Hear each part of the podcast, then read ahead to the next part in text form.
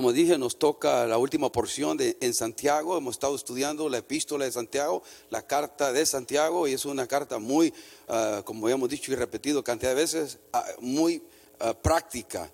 Cualquier libro, comentario que usted saque, lo va, de un buen comentarista siempre va a encontrar es que hay muchas aplicaciones en muchas áreas de nuestra vida. Es un libro que, eh, bueno, parece que no parece, es el libro que primeramente yo leí cuando me recién me convertí. No sé por qué, pero fue el primer libro que me recomendaron y nunca lo había estudiado así como lo estamos llevando, uh, verso por verso, palabra por palabra, por párrafos o pasajes que corresponden al tema.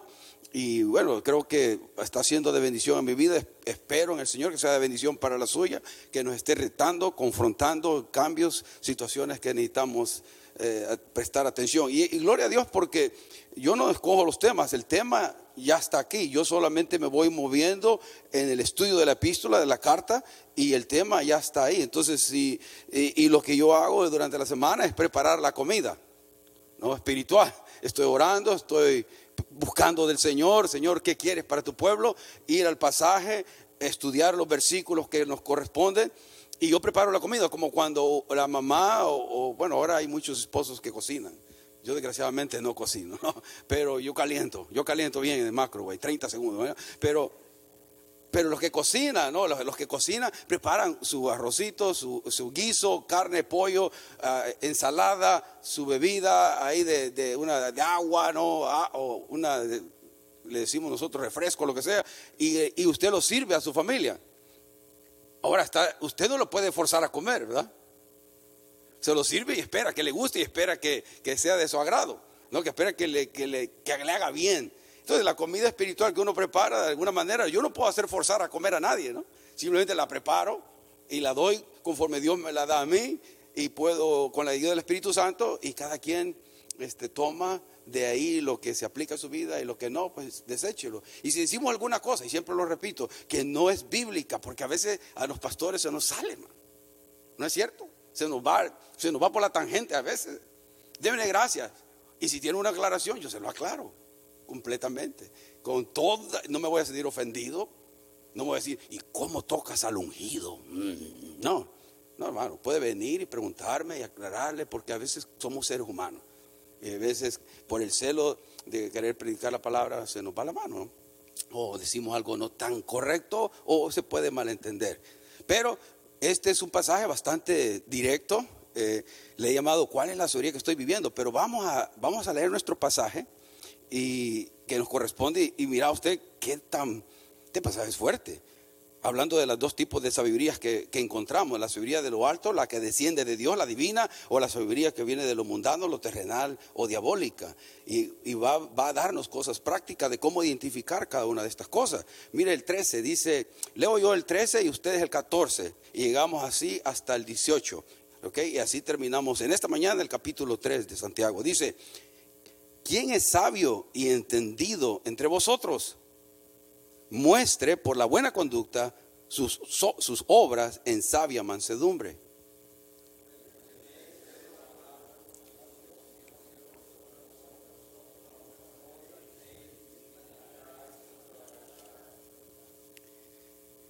Porque esta sabiduría no es la que desciende de lo alto, sino terrenal, animal, diabólica.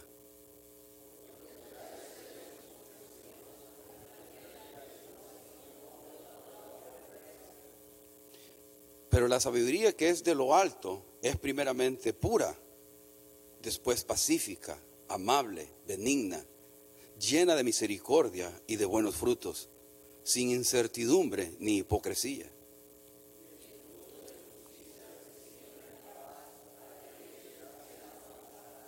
Señor, háblanos. Háblanos, Señor. Ya nos ha hablado y nos hemos gozado durante todo el servicio, Señor. Y pedimos por la familia que está acá, Señor, como predicaba, uh, oraba, Pastor Javier, ayúdales, Padre, confórtales, confórtales. No es fácil, Señor, y a toda su familia, que venga fe y confianza, como esta mujer de fe que decía mi hermano, esta hermana de fe, que se haga tu voluntad, que se haga tu voluntad, pero sabemos que tenemos un Dios todopoderoso y que hace milagros y que hace señales y que hace prodigios, pero tú decides. Tú eres soberano sobre todas las cosas. Da consuelo, da paz, da fe y da fuerza. En el nombre de Jesús. Amén. Amén. Pues hermano, yo, hemos estado en esto, la fe eh, en acción es el título que hemos puesto al estudio de la epístola de Santiago, la fe en acción, la fe que ponemos en práctica. ¿no? Y ahora nos toca tocar esto de, la, sabiduría, ¿no? ¿Cuánta sabiduría necesitamos para poder aprender a controlar la lengua? No es este, ah, casualidad de que después de los estudios de todos los versículos que hemos venido leyendo acerca de la lengua, de entre estos versículos donde el apóstol Santiago Jacobo, ¿no? el medio hermano de Jesucristo, comienza a hablar de la sabiduría, de las dos clases de sabiduría, porque necesitamos sabiduría para aprender a controlar la lengua. Necesitamos. Y le voy a, este pensamiento, por eso le he estado poniendo este pensamiento ya por tercera vez, porque quiero que la repetición es la madre ¿no? de la eh, bueno, es un método de enseñanza, ¿no? Y, ahí dice, ¿no? El control de la lengua es un indicativo de quién es el que está controlando tu vida. O es el yo o es el Espíritu Santo de Dios. ¿Quién está controlando tu vida? Escuchémonos hablar, escuchémonos hablar, referirnos cómo hablamos de Dios, cómo hablamos de los demás, cómo hablamos de nosotros mismos y nos da un indicativo, nos da una muestra de quién es realmente el que está sentado en nuestro trono estamos hablando palabras de fe, de confianza, ah, de fe, de confianza en Dios, pero también en, nuestras relaciones, cómo estamos hablando. Ese pensamiento es importante. Ahora, ¿cómo en este, eh, eh, en este pasaje que nos corresponde ahora, y voy a ir despacio para que lo veamos viendo las palabras, lo, que podamos entender este pasaje lo mejor posible, pero se los quiero presentar la nueva la versión en la nueva Biblia viva, porque ahí va a aparecer en sus pantallas también que lo leamos, yo se lo leo todo, y que miremos ah, para que traiga un poquito más de claridad para algunas palabras nada más. Y ahí vamos a aprender a, aprender, a, empezar a quebrar este, este, estos, estos versículos. Dice así, ahí, apareció. Mire, el que es sabio y entendido entre ustedes es el que lo demuestra con su buena conducta y con acciones hechas como con humildad y sabiduría, ¿no? En la versión, eh, en la Reina Valera dice que sus obras en sabia mansedumbre, o sea, eh, es, interesante que nos lo vamos a, lo está Pablo diciendo, vamos a demostrar por nuestra buena conducta y, acciones que, somos sabios. No puedo decir soy sabio simplemente porque tengo mucho conocimiento o sé mucho de alguna área, especialmente hablando de la escritura, ¿no? Sino cómo yo estoy viviendo. Tengo que demostrar que soy una persona sabia por mis hechos, por mi conducta, por mi comportamiento, pero hacerlo con humildad, con mansa mansedumbre. Es interesante. 14 dice, pero si ustedes tienen qué? Envidias y rivalidades que les amargan el corazón, no tienen de qué presumir. No falten a la verdad, en otras palabras, no se engañen. Si hay envidia, la palabra que usa el Reino Valera es celos, ¿no? Ya vamos a estudiar eso contención en nuestro corazón, celos amargos, es la palabra que vamos a estudiar. Dice, no presuman, no falten a la verdad, no se engañen. Si están estas cosas en nuestro corazón, tenemos que lidiar primero con estas cosas. El 15, porque dice, esta sabiduría no es la que viene del, del cielo de lo alto, sino viene del mundo. Mire, tres fuentes, del ser humano, la carne, y del diablo, Satanás. Tres, fuentes, pero no viene del Dios. Es si se están dando estas cosas, la sabiduría que usted eh, está aplicando o viviendo en su vida, no es de lo alto, no es la celestial, no es la divina, no es el consejo de Dios, sino dice, viene de cualquiera de estos lados, o viene de lo mundano, de las ideologías del mundo, o viene del, del, ser humano, mi propia carne, mi propio yo, o viene de las influencias demoníacas que están este, trabajando en este ambiente en el cual estamos viviendo. Y son voces muy fuertes, hermano. Y nos afectan de una manera de otra estas fuentes donde nos dan alternativas contrarias a la palabra de Dios. Dice el 16, porque donde hay envidias y rivalidades, también hay confusión y todo tipo de maldad. El 17, porque tengo que moverme, dice, Porque donde hay envidia y rivalidades también hay confusión y todo tipo de maldad. En cambio, la sabiduría que viene del cielo produce en primer lugar una vida pura, también produce paz, bondad, mansedumbre, imparcialidad, sinceridad y está llena de compasión y buenas acciones. Los que hacen la paz y siembran en paz cosecharán el fruto de la justicia ya cerré, oramos y nos vamos. la verdad que es clara la palabra de Dios y a veces tenemos que explicar y predicar y enseñar y todo esto, por, pero la palabra de Dios es clara. O sea, ¿quién no entendió lo que leímos? Ahora, eh, por eso es que debemos hacer un autoexamen de nuestras vidas y ver cómo estamos viviendo. ¿Qué clase de sabiduría estoy viviendo? ¿Qué clase de sabiduría estoy aplicando a mi vida? Y son dos las que podemos ver ahí, ahí las va, a ver en su pantalla, ¿no? Son dos posibilidades, son dos clases de sabiduría. Y ya las leímos, las hemos estudiado ahí claramente. Ahora, pongámosle, Oscar, póngale ahí, por favor, el, ese porque quiero que lo miren. mire, o es la sabiduría de Dios, la que viene de lo alto. Y por eso puse la foto de, de ¿qué es? ¿Qué es la foto esa? ¿Qué es esa foto? La Biblia, ¿no? No, ya no miran ustedes, hermano. La palabra, la Biblia, un libro dice, eh, la Biblia, o sea, la sabiduría de lo alto, la divina, esa es la sabiduría que viene de Dios. ¿Cuál sabiduría estoy viviendo? ¿Cuál sabiduría estoy aplicando? Una de las dos estoy viviendo. Usted tiene que examinar su vida, yo tengo que examinar mi vida. ¿Cómo estoy viviendo? Mi vida se, asemeja más a la palabra de Dios, a los principios de Dios, los mandamientos de Dios, o estoy viviendo basado a la sabiduría que viene de, de esas fuentes, terrenal, animal o diabólica. Una de las dos. Pero mire, si aplicamos la sabiduría de lo alto, la, que viene de la palabra de Dios, el consejo de Dios, va a haber paz, va a haber tranquilidad y ya vamos a estudiar todas esas cosas. Pero si aplicamos la otra, la sabiduría terrenal, animal y diabólica, va a haber confusión y mucha perturbación. No, no, va a haber mucha confusión. Si usted está viviendo una vida que no está de acuerdo a los principios de Dios, su vida ahorita está confundida y está perturbado o perturbada de una manera increíble. Y no es culpa del perro, no es culpa del gato, es culpa de que usted no está viviendo su vida conforme a la palabra de Dios. Porque al final de cuentas, esta es nuestra autoridad divina aquí. No soy yo, no es la iglesia, ni las iglesias, ni los pastores. Eh, la autoridad es esta. Yo me rijo a la palabra de Dios, yo me rijo al consejo de Dios, yo me someto al consejo divino, a la sabiduría de Dios, a los principios de Dios. Y si yo los aplico, si yo vivo, va a traer buenas cosas a nuestra vida. Porque son promesas de Dios. Y lo que Dios promete, ¿qué? Lo cumple. Todo lo que Dios compromete, lo cumple.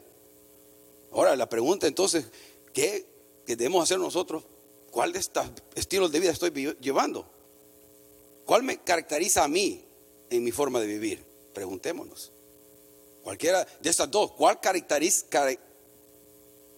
caracteriza mi vida más? Eh, ¿La de la celestial o la terrenal, animal o diabólica? ¿Cómo estoy enfrentando mis situaciones en mi vida? ¿Cómo estoy enfrentando mis situaciones en mi vida? En la manera que resuelvo conflictos, va a decir mucho cómo usted está enfrentando las, o qué clase de sabiduría está aplicando o viviendo en su vida. ¿Qué consejo está escuchando? ¿El de terrenal, animal o diabólica o el consejo del Espíritu Santo a través de la palabra de Dios? En la manera que llevo mis relaciones con mi cónyuge, con mis hijos, con mis padres, con mis hermanos, como amigos, como compañeros de trabajo, con nuestra familia extensiva, con los hermanos en la fe. Mis acciones, hermanos, mi comportamiento van a evidenciar qué clase de sabiduría estoy aplicando en mi vida. Lo va a decir, es un estilo de vida. Y no es algo que ahora lo pongo en práctica y mañana no, no. Yo tengo que vivir, es un estilo de vida, lo hago siempre.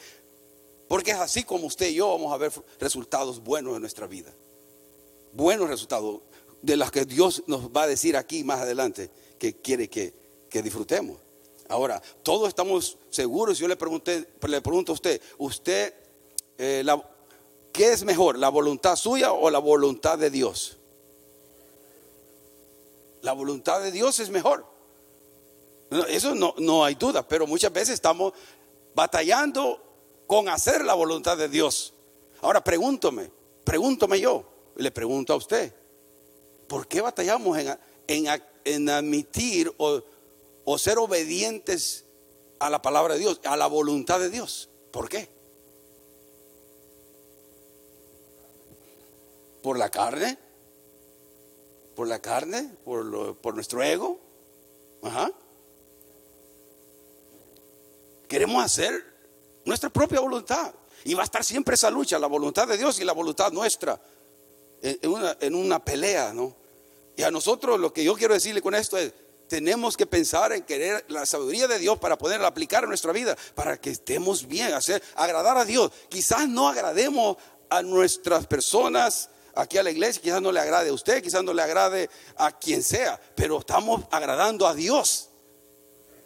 Y el único que importa que debemos agradar sobre todas las cosas es a Dios. No, no a nadie más. Si agrada a Dios, posiblemente, posiblemente a algunos agrade. Pero no espere que haciendo la voluntad de Dios, usted que le va a agradar a todos. Ah, ah. Es más, cuando está haciendo la voluntad de Dios, espere algunas pedradas. Está bien, viene con el paquete. Pero la voluntad de Dios es la que queremos. Charles Spurgeon dijo este pensamiento corto y sencillo, ¿no? Cuando tu voluntad sea la voluntad de Dios, entonces tendrás tu voluntad. Sencillo. Cuando la voluntad de Dios sea tu voluntad o mi voluntad, entonces vamos a ser libres, hermano. Entonces somos verdaderamente libres. Porque, hermano, si no lo controla la voluntad de Dios, otra cosa lo está controlando. Otra cosa lo está controlando. Sus emociones negativas, sus pensamientos negativos o la atracción hacia algo lascivo y malo, algo lo está controlando. Pero la voluntad de Dios es la que queremos para poder experimentar la libertad de Dios. La libertad que Dios nos ha dado ya. Entonces, eso es lo que queremos. Basado en eso, eh, vamos a ver el versículo 13, estudiemos. Porque Ahí dice, ¿no? ¿Quién es sabio y entendido entre vosotros? Santiago se pregunta y se está rascando la cabeza y dice, ¿quién es sabio y entendido entre vosotros? Y él mismo nos da la respuesta. El que, el que bueno, me gusta la versión esta porque dice, uh, ¿dónde está aquí el versículo? ¿Dónde está? La tengo acá, perdón. Dice así, el que es el que lo demuestra con su buena conducta y con acciones hechas con humildad y sabiduría. Ese es la persona sabia, ¿no? La, persona que es entendida. ¿A usted le gustaría que le dijeran, usted es una persona sabia y entendida? Entonces, para que nos digan eso, no es para cuánto conocimiento yo expongo o hablo, sino cómo yo vivo en una actitud humilde, sencilla, en sabia mansedumbre. Mi vida la puede ver, las personas pueden decir, esa persona es sabia, sin decir una palabra. Y no ha hablado la persona todavía. Es, ¿Por qué? Porque usted está viendo qué? Su vida, cómo se conduce, cómo toman decisiones, cómo enfrenta las, las, circunstancias adversas, cómo enfrenta las, las circunstancias buenas. Y eso es lo que queremos, porque lo estamos apegando a la palabra de Dios. No va a traer atención a la persona, pero diga, no, eh, estamos, porque la persona se está pegando al consejo de Dios, entonces le está yendo diferente. Por eso el versículo, eh, el versículo 13 ¿no? nos hace esa pregunta y yo le pongo la respuesta parafraseada, le pongo así, la persona sabia es quien es hacedor de la palabra, que, aplica, que la aplica a su vida, pero lo hace con un espíritu humilde, afable y manso. Esa es una persona sabia, una persona que es aplica la palabra de Dios, la vive, no es solamente oidor, sino que la aplica a su vida, pero lo hace con un espíritu humilde, con un espíritu afable y un espíritu manso. Hay que buscar la sabiduría, hermano. La sabiduría de Dios. La sabiduría de Dios. Mire lo que dice Proverbios, y va a aparecer ahí en sus pantallas también, Proverbios 4, versículos 5 y 9. Proverbios 4, versículos 5 y 9. Porque nos está haciendo una invitación a buscar la sabiduría, a adquirir sabiduría de Dios. ¿Cuántos carecen de sabiduría aquí? Yo, mi mano está levantada, hermano. No le dije que le, que levantaba porque yo, yo levanto mi mano. Yo necesito sabiduría. Necesito sabiduría. Cometo errores. Fallo. Y no, ¿Por qué? Porque no soy sabio. Dice el 5, Proverbios 4, 5, dice, adquiere sabiduría e inteligencia. Ahora, ya que la adquirimos, sigue diciendo, no la olvides, ni te apartes de ella. O sea, a veces adquirimos sabiduría, pero no la ponemos en práctica, ¿no? Y eso es lo que está diciendo Salomón aquí en Proverbio. Adquiere sabiduría, adquiere inteligencia, pero no te olvides de ella. No te apartes de ella. El 6, no abandones la sabiduría, ámala, ámala. Como usted ama los tacos, las pupusas, no, ámala algo. Ama, ama la sabiduría. ¿Y qué, ¿Y qué hará ella? Te protegerá. Te protegerá de malas decisiones. Te protegerá de ir por el camino incorrecto que te va a llevar a la destrucción. La sabiduría.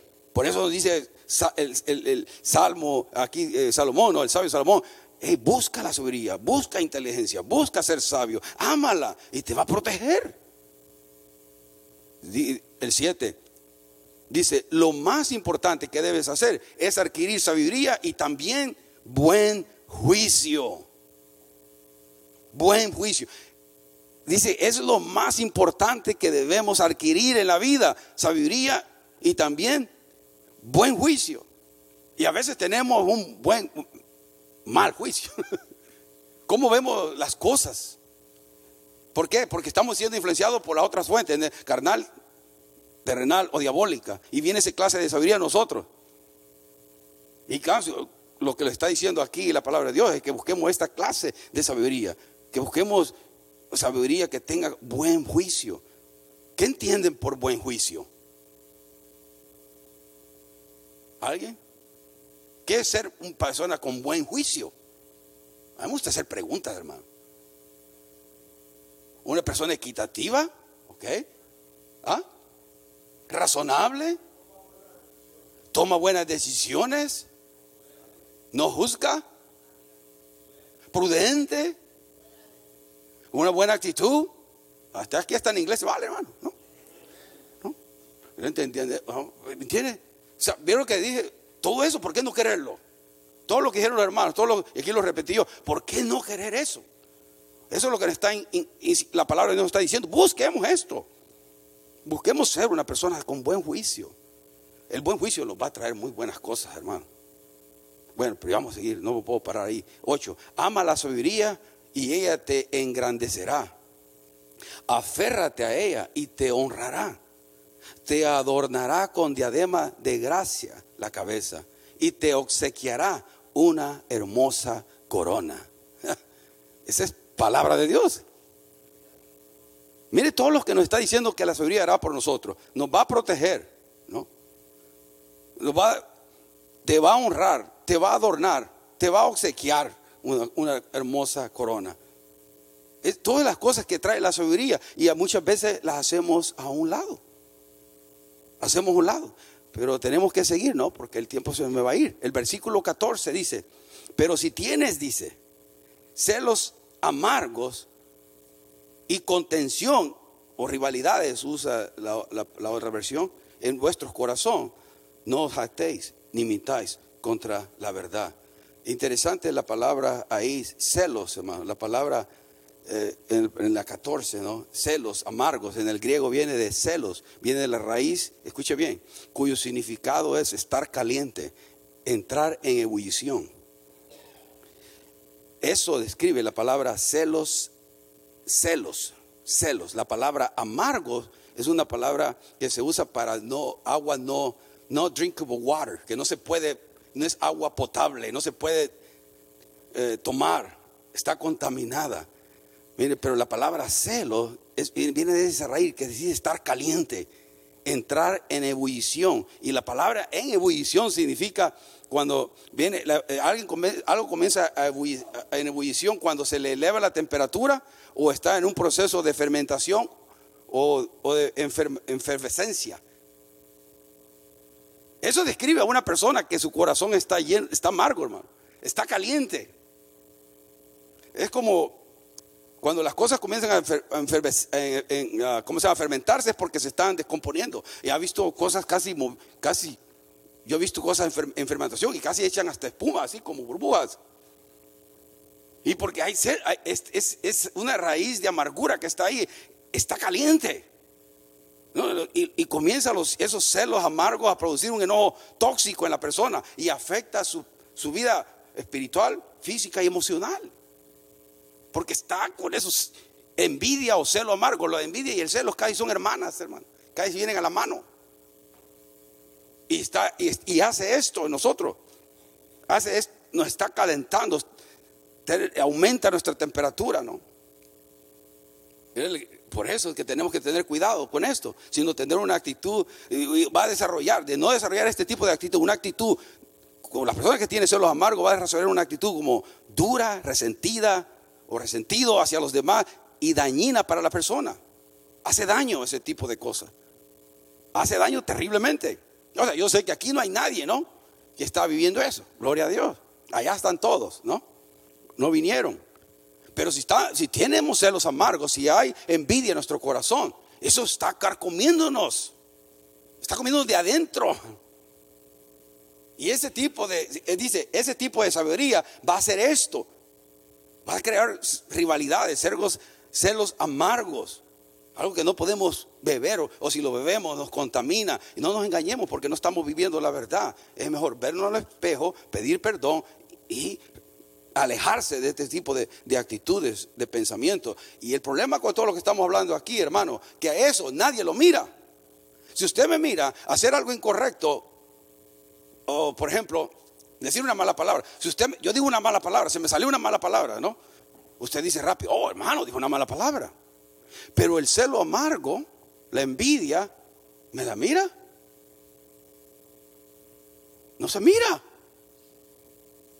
Entonces, es una de las cosas que puedo poner una buena cara, pero realmente me estoy comiendo. Algo me está comiendo. Me está destruyendo mi vida.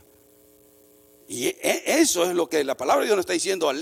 Eso no proviene de mí, esa sabiduría no proviene de mí. Si produce tu manera de ver la vida, eso, eso no es de mí. Porque en el versículo 15 nos dice, porque esta sabiduría que produce eso, celos amargos, envidia, rivalidades, no, el versículo 15 de Santiago dice, no desciende de lo alto, sino viene de tres fuentes, ¿no?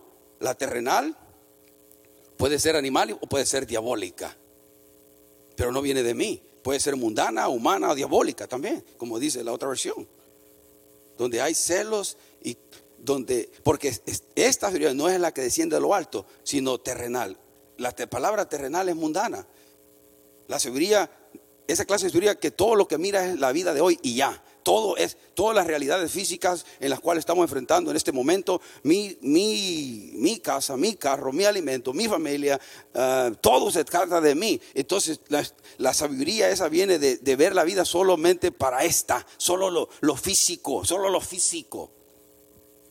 Ese es el tipo de, eh, que está describiendo esa palabra ahí, terrenal, en, en Santiago 15. Solo me enfoco en lo que es temporal y pasajero. La otra fuente puede ser la animal o carnal, ¿no? Es la otra palabra. El animal, dice, tiene el objeto de gratificación de las pasiones, ¿no? Como cuando una persona está siendo controlada de la carne, todo lo que quiere es la gratificación de su carne, de su ego. Y eso, cuando hacemos solo la mente, mi voluntad, lo que a mí me da la gana, yo quiero hacer lo que yo quiero hacer, cuando yo quiero hacerlo y ya, esa sabiduría no es de Dios, esa sabiduría es animal, es carnal. Eso no es de Dios. Y si estamos nosotros manifestando algo similar a esto, tenemos que arrepentirnos, pedirle perdón al Señor y volvernos al carril y no justificarnos de ninguna, de ninguna clase de estas cosas. Porque la consecuencia es, es, es, terrible. En su propia vida física, emocional y espiritual va a sentir las consecuencias. Y también a los de su alrededor.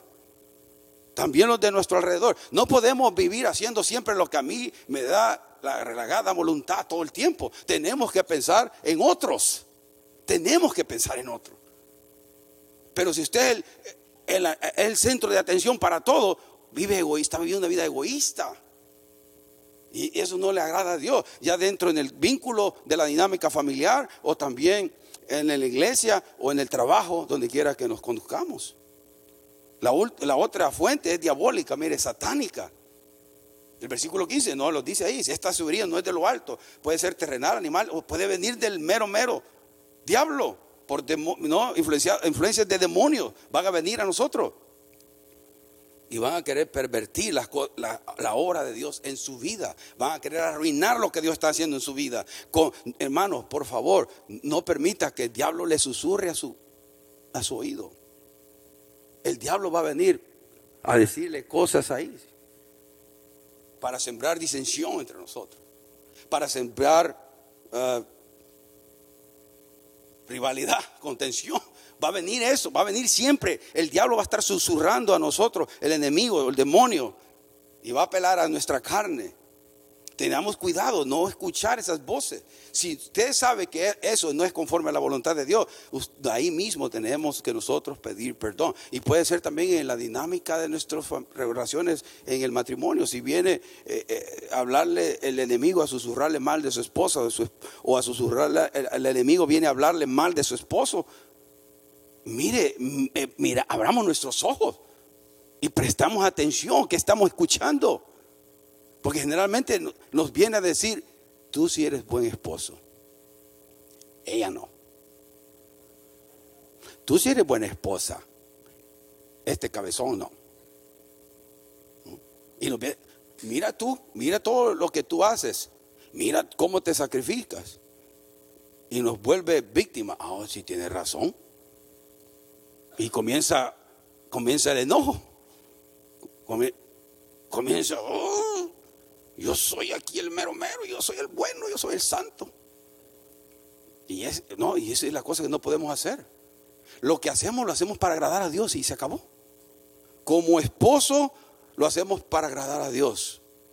Como esposa, todo lo que hago quiero agradar a, Dios. Porque Él ve mi corazón y las intenciones de mi corazón. Y lo hago con amor. Y lo hago con amor, sin esperar nada a cambio. Esa es la definición de amor ágape. Sigo dando Sigo dando, sigo dando, sigo dando, sigo dando, sin esperar nada a cambio. ¿Es fácil eso? Le pregunto yo. Para nada. Por eso es que necesitamos la llenura del Espíritu Santo para hacer estas cosas.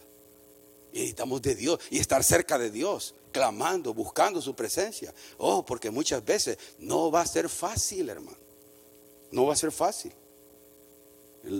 Nada fácil. Pero Dios da la victoria. ¿Cuántos dicen amén?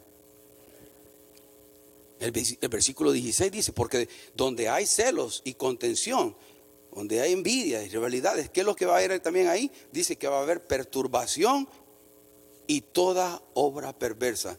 Fíjate, yo estaba, estudié varias palabras, pero le doy esta palabra, no perturbación y toda perversa. Eso es el fruto de la sabiduría esta mundana, terrenal y diabólica. Yo no quiero nada con ese tipo de sabiduría mundana, terrenal o diabólica, porque va a traer perturbación y toda obra perversa a, nuestra vida, a mi hogar, a, la iglesia, al cuerpo de Cristo, a mi trabajo. No quiero eso.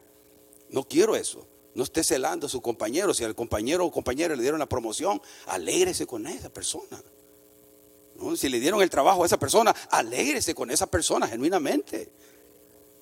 Y no me la dieron a mí, no es de Dios. Dios no me quiso bendecir a mí, no me quiso bendecir a mí. Es para este, gloria a Dios. Genuinamente, guarde su corazón. No, no porque es que por no me, es injusto. A mí me tocaba esa posición. Por eso que no te la doy, le dice el Señor. ¿Viste cómo estás? la palabra perturbación en el griego es acatastasia. Diga conmigo, acatastasia. Salud. Mire, significa alboroto, mire, bandos, disensión, inestabilidad. Propiamente aquello que no puede seguir vigente, mantenerse firme, aquello que carece de estabilidad, que está en desorden. Figuradamente hablando, algo agitado, inestable, tumultuoso y provoca desorden. Todo eso es la palabra perturbación. No, yo yo- por eso es que no, debemos de alejarlo de este tipo de cosas porque va a traer perturbación a nuestra alma, a nuestras emociones. Va a traer todo esto, hermano, va a traer disensión, inestabilidad. No vamos a sentirnos seguros, no vamos a sentirnos firmes en la vida. No, vamos a carecer, vamos a carecer de inestabilidad, vamos a estar todos tumultuosos, no le hallamos claridad a la vida, no disfruto la vida. Hermano, la vida está dura allá afuera, pero cree usted, y le digo yo, todavía en Cristo Jesús podemos tener una vida, podemos tener una vida positiva para Dios. Sí, porque aquí tenemos esto, pues, la palabra y las promesas de Dios. ¿Cómo vamos a ver todos, todos perturbados todo el tiempo? No, se vino el mundo entero abajo, ya se acabó, ya, la Trinidad ya no son 13. No, no, hermano, estamos bien porque nuestra vida está en la mano de Dios. Su, su familia, sus hijos, todo está en el control y bajo el control y el poder del Todopoderoso, de Jesucristo, el Hijo de Dios. Él está en control. No podemos vivir todos perturbados por la sabiduría mundana y terrenal o diabólica, ¿no? Con esas influencias que tiene ahorita en el mundo. Vamos a seguir, vamos a abrir nuestros ojos, vamos a ver las cosas que están, vamos a orar inteligentemente, pero no me voy a perturbar por algo que yo y usted no tenemos control. Dios tiene control. No hay un ups en el vocabulario de Dios.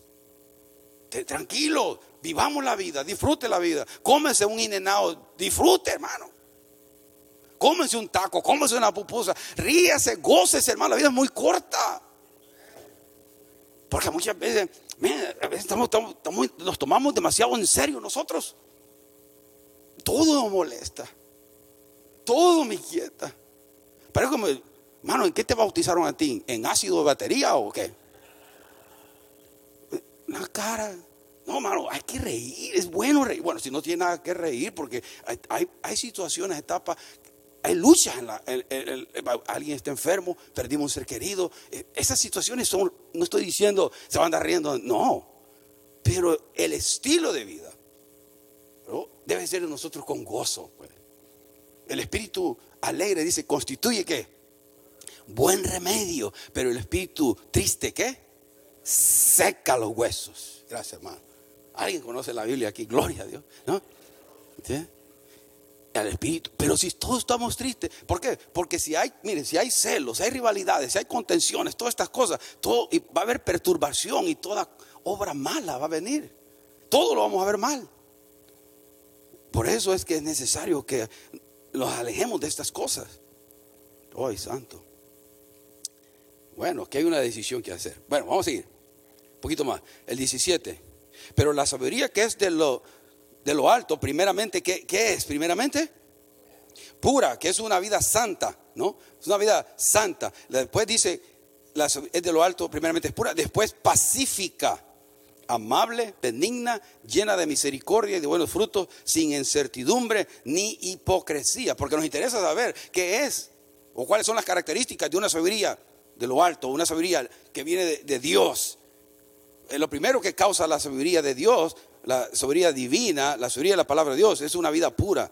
No, nos ayudará a guardarnos de lo impuro, de lo inmoral, de lo pervertido y mantener una vida pura y santa delante de Dios. La, la- esta sabiduría de Dios, la sabiduría divina. Buscar la santidad. Pacífica quiere decir una persona quieta, sosegada, que es amiga o amigo de la, de la paz, de la tranquilidad. No se altera por cualquier cosa. Esa es la clase de sabiduría que va, que va a marcar nuestra vida. Es, es pura, después es pacífica, ¿no? Esa, quieto, sosegado. ¿Es usted una persona quieta, sosegada? O anda siempre como ese de, la, de las baterías, ese del conejito, ¿se acuerdan? Y si no está físicamente así, su mente está así. ¿Cuánto? La mente está así todo el tiempo. Hermano, el problema es así, y, y voy hacia la cama, me voy a tranquilizar y voy a ver el celular. Más duro, mm, mucho más perturbado. Y van a la casa, quiero tranquilizarme y comienza hasta las 2, 3 de la mañana viendo cosas. O nadie está aquí, ¿verdad? Eso. Pero eso, eso no, no va a haber quietud, no va a haber, no va a haber, no va a haber tranquilidad. Mira la palabra amable, dice, ¿no? Después de esto pues, es amable. La palabra amable es una palabra compuesta en el griego, ¿no? Que significa placentero, todo lo que, que es, ajustado, apropiado, equitativo, justo, moderado, paciente. No insiste en la letra de la ley, eso significa. La palabra, la palabra amable expresa aquello o aquella consideración que examina humana y razonablemente los hechos de un asunto. Wow. Mire, eso lo necesitamos a gritos. Examinar algo eh, o considerar algo de una manera humana y razonable, todo lo que se nos pone enfrente. Porque cuando no hacemos eso, precisamente por eso nos metimos camisa de once varas y nos equivocamos, porque todos no lo estamos examinando bien, humana y razonablemente, sino toman control las emociones, las emociones ya pervertida por este tipo de sabiduría y estoy confundido, estoy perturbado y no tengo la claridad de ver las cosas. Lo mínimo que puedo hacer es, Señor, ayúdame, quita esta perturbación de mi mente, quita todas estas telas de araña de mi mente, quita todos estos malos pensamientos y emociones de mi corazón. Ayúdame, ayúdame, Señor. Dame libertad en mi espíritu para poder ver la vida como tú la quieres que yo la mire, con gozo, con alegría, con positivismo, no, no negativos. Pero eso es la palabra amable, benigna también. La sabiduría dice, es benigna, que es de lo alto, es benigna. La palabra benigna dice, eh, según el estudio esto, persuade, pero de una manera buena. Persuade, es una persona que persuade, pero de una manera buena, no convence con propósito de que le obedezcan o con queja, con queja, ¿no? con culpabilidad, sino persuade, pero con una manera buena. Llena de misericordia, dice la llena de misericordia, es una persona compasiva con todos y con aquellos, inclusive aquellos que no merecen compasión. Esa es una, es la sabiduría va a causar eso en usted y en mí. Tener compasión de las personas. A veces somos tan duros entre nosotros y no nos damos cuenta de dónde viene esta persona, por qué está así. Quizás de pequeño tiene un trauma, quizás fue abusada, quizás fue lastimado, o, no sé. Hermanos, yo, yo, yo aquí ha habido hermanos en, mi caminar con el Señor, no voy a decir que aquí están, ¿no? Porque no están, pero porque no se haga idea usted. Pero ha habido hermanos que me han dicho, hermano, yo, yo, yo le quiero confesar algo, a mí me, abusaron eh, físicamente. Y el hermano están casados y todo, pero vienen arrastrando eso. Fueron abusados físicamente por años por alguien, por un tío, por, un, por alguien. ¿Me entiende? O sea, y uno mira a las personas y uno dice, se verán bien, ¿no? Entonces asume que esa persona debe actuar y responder de una manera saludable. No sabemos porque puede traer heridas y lastimaduras del pasado que todavía no han sanado del todo. La compasión y la misericordia nos va a ayudar a ver eso de una manera sensible y sabia y prudente, sin condenación. ¿Entiende lo que digo? Porque a veces somos muy crueles. o sea, nos, no, no, no comprendemos, no tratamos de tener un juicio justo en esto. Y, va, y sigo diciendo, las, buenas, la seguridad da, buenos frutos, sin incertidumbre. La palabra eh, idiacrito significa imparcial, o sea, una persona que no hace parcialidad, que no tiene parcialidad en su corazón. Esa es la, es la palabra incertidumbre. la sabiduría de lo alto es imparcial. Y ni hipocresía, ¿no? Es sin fingimientos, es genuina, es auténtica, es verdadera, es real. Eso es lo que Dios quiere que hacer en nosotros, todas estas cosas.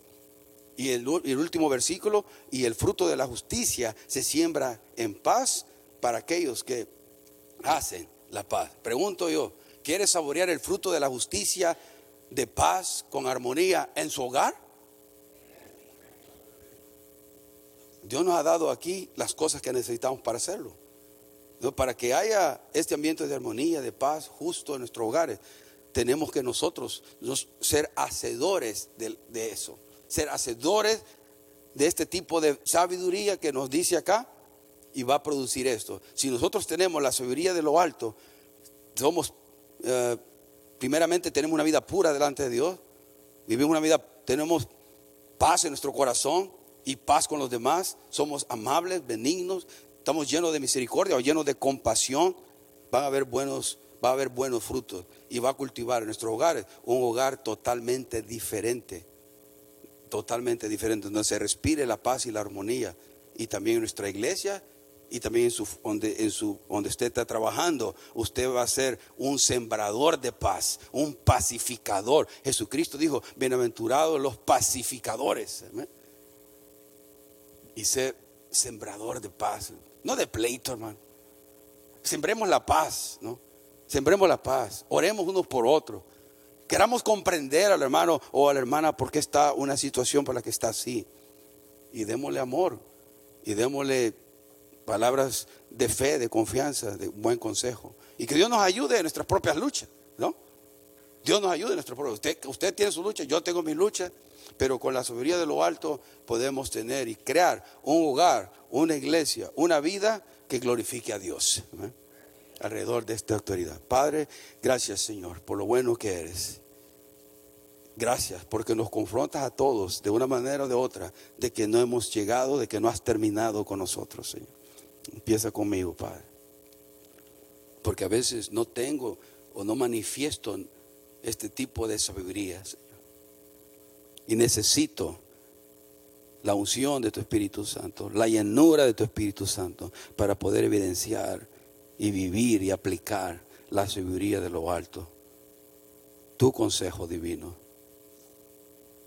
Y poder, Señor, ver los frutos de justicia que vienen al vivir una vida de acuerdo a tu palabra. Bendice a cada uno de los que están acá, Señor. Bendice a sus matrimonios, sus hogares, a los que están en casa. Bendíceles, guárdales, protégeles del mal, del maligno, de los malos pensamientos, de las malas actitudes. Protégenos a todos, Señor, y danos orden, pon orden en nuestra mente, porque hay tanta información, hay tanta información a la que estamos siendo expuestos que nos están distrayendo de lo más importante. Y ese eres tú, nuestra relación contigo. El descansar en ti. Tu palabra nos dice, tú nos dijiste, venid a mí todos los que estén cargados y cansados, que yo os haré descansar. Aprende de mí, que soy manso y humilde de corazón. Pon eso en nosotros, Señor, ser como tú. No para que me miren a mí como una persona espiritual, no, sino que me mires tú como un buen hijo obediente, que me mires tú como un buen hijo. Ayúdanos. Donde quiera que andemos, caminemos, seamos sembradores de paz. En el nombre de Jesús, llévanos con paz y bendición. Ayúdanos el resto de la semana. Señor, todo lo que ahora ha comenzado, que la paz que es que está aquí podamos experimentarlas todo el día, Señor. El lunes también, martes, miércoles, jueves, viernes, hasta que lleguemos acá, Padre. A los que van a reunirse en los hogares, Señor, lunes, martes, Señor, los viernes también.